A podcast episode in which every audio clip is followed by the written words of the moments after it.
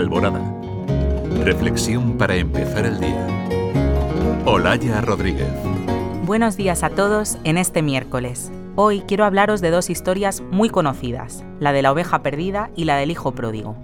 Estas parábolas nos sumergen en la inmensidad de la misericordia de Dios.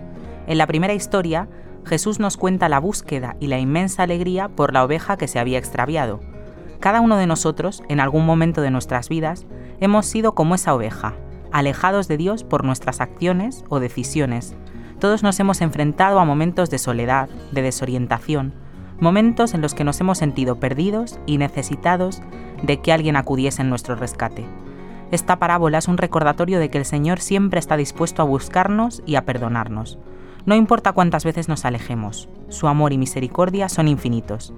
El Papa nos alienta a abrir nuestros corazones a esta misericordia divina y a practicarla también en nuestras relaciones con los demás.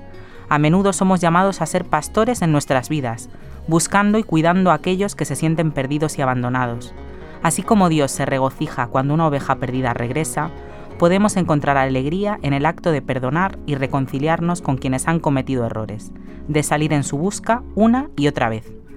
La parábola del Hijo Pródigo también es una historia de perdón y reconciliación que resuena profundamente en nuestros corazones. En ella, un hijo decide abandonar a su padre y gastar su herencia en una vida de excesos. Después de perderlo todo, regresa a su hogar con humildad y arrepentimiento, y en lugar de ser rechazado, su padre lo recibe con brazos abiertos y celebra su regreso. Esta parábola refleja el amor paternal e incondicional de Dios. A veces nos alejamos, nos equivocamos, y siempre tenemos la oportunidad de volver. Lo más impresionante y llamativo de esta parábola es la espera firme e incansable del Padre. La historia no cuenta cuánto tiempo estuvo el hijo fuera, pudieron ser días, meses o incluso años. Nunca lo sabremos. Y sin embargo, el texto dice que cuando aún estaba lejos, su padre lo vio.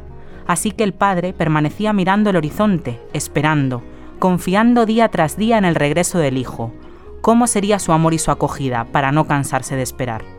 Esta parábola nos recuerda que siempre hay una oportunidad para volver al amor y a la gracia, y nos impulsa a ofrecer esa misma oportunidad a los demás, perdonando de corazón a quienes nos han herido y abriendo las puertas de la reconciliación.